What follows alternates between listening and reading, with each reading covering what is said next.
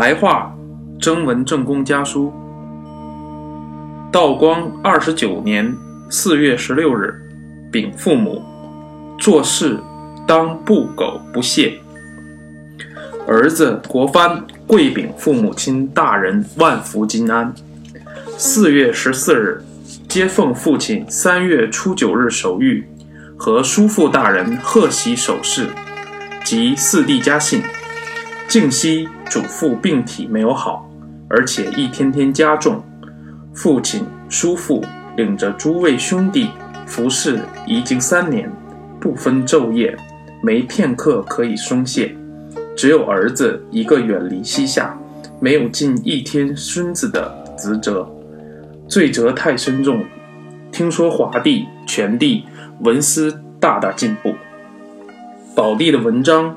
得到华帝的讲改指点，也一日千里。远方亲人听了，太欣慰了。儿子近来身体不很结实，稍微用心，脸上的癣便发了出来。医生都说是心亏血热，以致不能养肝，热极生风，阳气上肝，所以表现在脸上。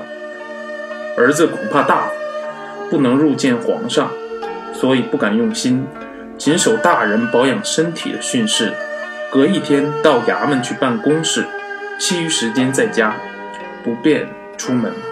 现在衙门的事儿，儿子都熟悉了，属下各司官对于儿子都很佩服，上下水乳交融，同僚也很和谐。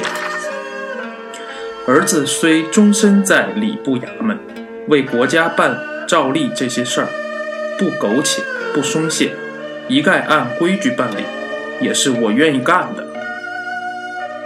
英仪在广东，今年又请入城。徐总督办理有方，外国人折服，竟不入城，从此永无疑惑。皇上喜悦的很。相命先生每每说皇上连年命运，交上了劫财运，去年冬天才脱离。皇上也常对臣子们说：“今年的气象果然昌盛太平，真是国家的福气。”儿父和孙女辈都好，长孙继泽因为发蒙太早，教得太宽，近已读完书经，请先生再把《诗经》点读一遍。晚上讲刚健正史，大约已讲到秦商鞅开阡陌，李家庆事。儿子因为贵阳州往来不便，已经在媒人唐贺九处回信说不同意了。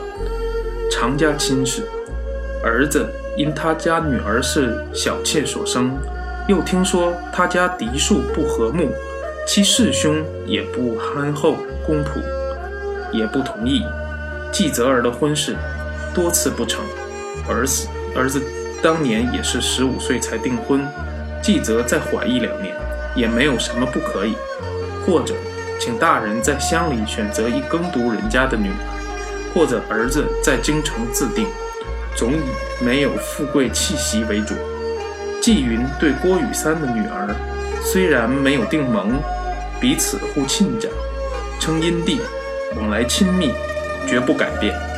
二孙女对戴云的次子，也不改变，仅此禀。其余详细写在给弟弟的信中，儿子金炳。